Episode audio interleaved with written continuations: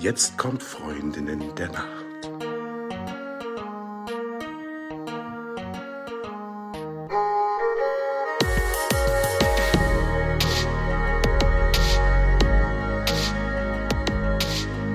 Hallo und herzlich willkommen zu einer neuen Folge von Freundinnen der Nacht. Mein Name ist Talea und bei mir ist die Eva. Hi. Hi.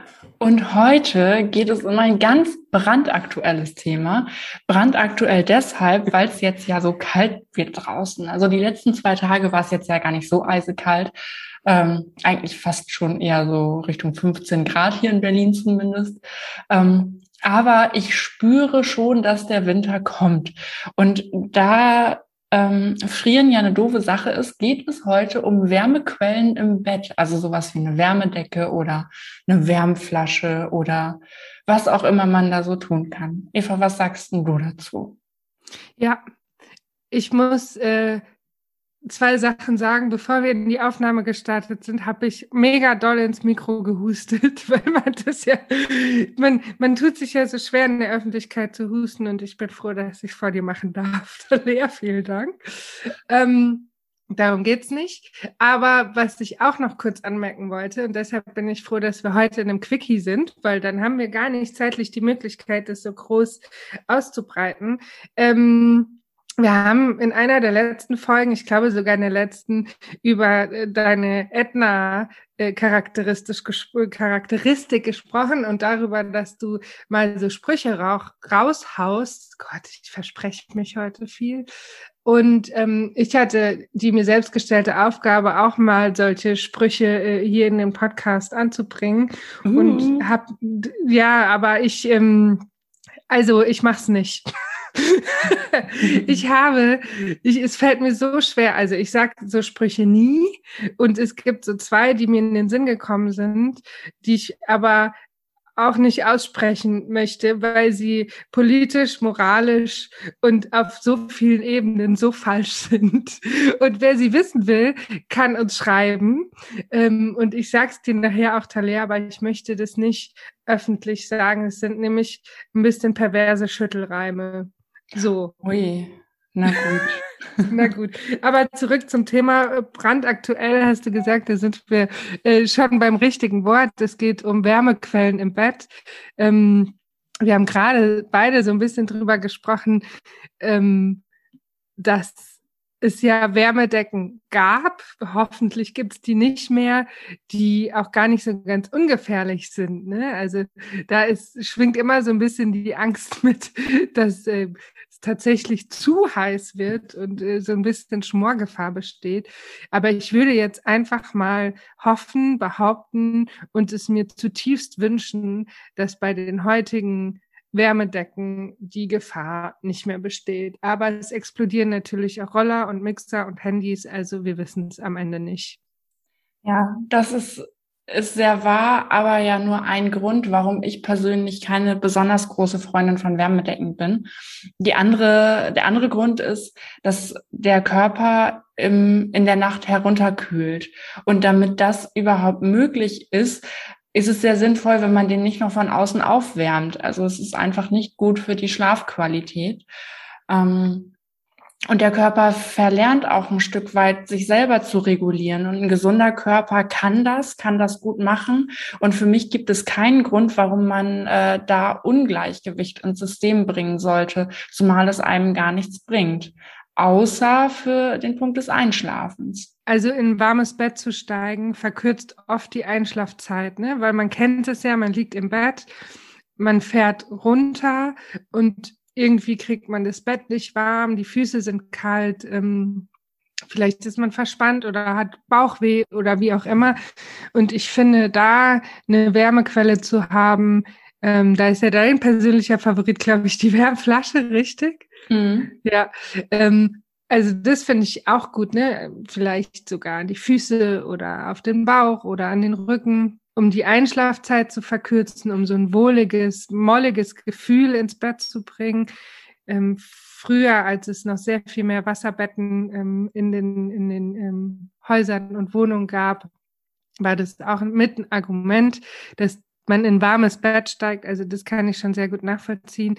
Aber ich stimme dir da auch vollumfänglich zu, dass natürlich die Temperaturregulationen gestört sind, wenn ich die ganze Nacht auf so einem Wärmeding liege. Hm. Naja, und ähm, ein anderer Punkt ist auch, wenn das Bett nicht warm genug ist, so dass man darauf dauerhaft zurückgreifen muss, könnte es vielleicht auch am Bett liegen oder vielleicht auch an der Schlafklamotte. Ähm, dass entweder der Schlafanzug wärmer sein darf oder überhaupt erstmal ein Schlafanzug her darf. Ne? Äh, oder in den allermeisten Fällen, ähm, dass die Bettdecke entweder nicht die richtige ähm, Stärke hat, also dass sie einfach nicht warm genug ist oder auch, dass sie zu klein ist. Das vergessen nämlich super viele Leute. Also es ist ja logisch, dass man sich da eine dickere Bettdecke im Winter drüber packt. Ähm, da ist man ja, bei dem Gedanken ist man ja sehr schnell. Aber wenn die Bettdecke zu schmal ist oder zu kurz ist und es gucken immer entweder die Füße oder die Schultern raus oder beim Umdrehen wird der Rücken frei äh, und dadurch ist es zu kalt, dann ist die Lösung dafür keine externe Wärmequelle, sondern eine vernünftig passende Decke. Und der Nachteil ist nämlich, der ganz, ganz große Nachteil ist, wenn man an einigen Teilen des Körpers so eine krasse Wärme hat, ähm, und dann irgendwie quasi zum Lüften die Bettdecke so ein bisschen wegmachen muss, damit man, damit die Luft wieder ein bisschen zirkulieren kann und man hat geschwitzt, dann äh, ist es super schlecht für alles, also für die Gelenke, für die Muskeln. Ähm, das sollte man besser nicht tun. Also da irgendwie auch wieder nochmal Achtung, Bettausstattung, äh, achtet darauf, dass die Decke groß genug ist und warm, warm genug beziehungsweise äh, der Temperatur entsprechend ist. Ja, und wo du gerade die Decke ansprichst, nur ganz kurz. Also viele tendieren ja dann zu, auf ihre schön fluffige Downdecke eine schwere Decke draufzulegen, was natürlich erstmal kontraproduktiv ist, weil ich die Daune zerquetsche und die gar nicht wärmen kann. Und ähm, es wird nur schwerer, im Zweifel nicht wärmer. Oder wenn ich irgendeine super dichte Bettwäsche, die qualitativ nicht zur Decke passt, da drauf ziehe, kann die Decke natürlich auch nicht ihr vollstes Wärmevermögen entfalten. Genau. Und da gebe ich dir natürlich vollkommen recht. Und es gibt ja auch mittlerweile Decken, die so körpergerecht geschnitten sind, die zum Beispiel, oder geschnitten ist falsch, gesteppt, die zum Beispiel an den Füßen äh, Mehrfüllung haben und dann da wärmer sind. Also ich nutze tatsächlich auch manchmal ein Wärmekissen und zwar dann, wenn ich Verspannungsschmerzen habe und gar nicht unbedingt zum Schlafen, sondern um drauf zu liegen, weit bevor ich einschlafe, weil dann auch darauf zu schlafen und zu liegen stört für mich auch die orthopädische Anpassung meiner Matratze. Also du sprichst von sowas wie einem Kirschkernkissen, Dinkelkissen, so, so ein Material, was man äh, sich dann im Ofen oder in der Mikrowelle erwärmt? Ich habe tatsächlich eins, was mit Strom funktioniert. Uh, Eva. Ja, ja gefährlich, gefährlich.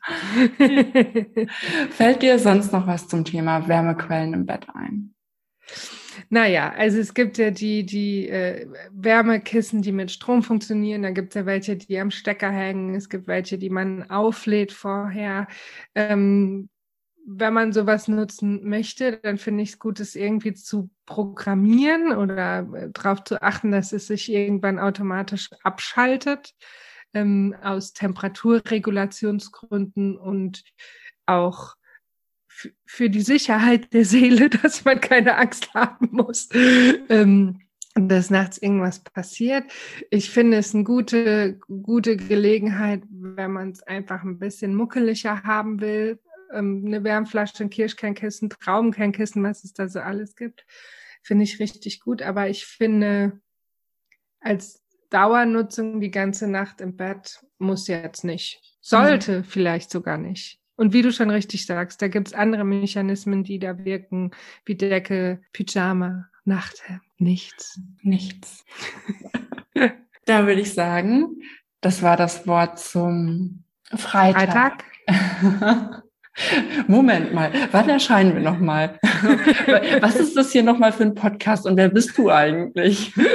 Und wenn ja, wie viele vor allem? Ja, wie viele? Okay, ich glaube, ich lege mich ins Bett mit Wärmflasche, dann geht das mit dem Denken bestimmt besser. Ich lege mir die auf den Kopf. Oh Gott. Ja, viel Spaß. Okay, gut. Und euch da draußen auch einen wunderbaren Tag oder eine gute Nacht. Gute Nacht.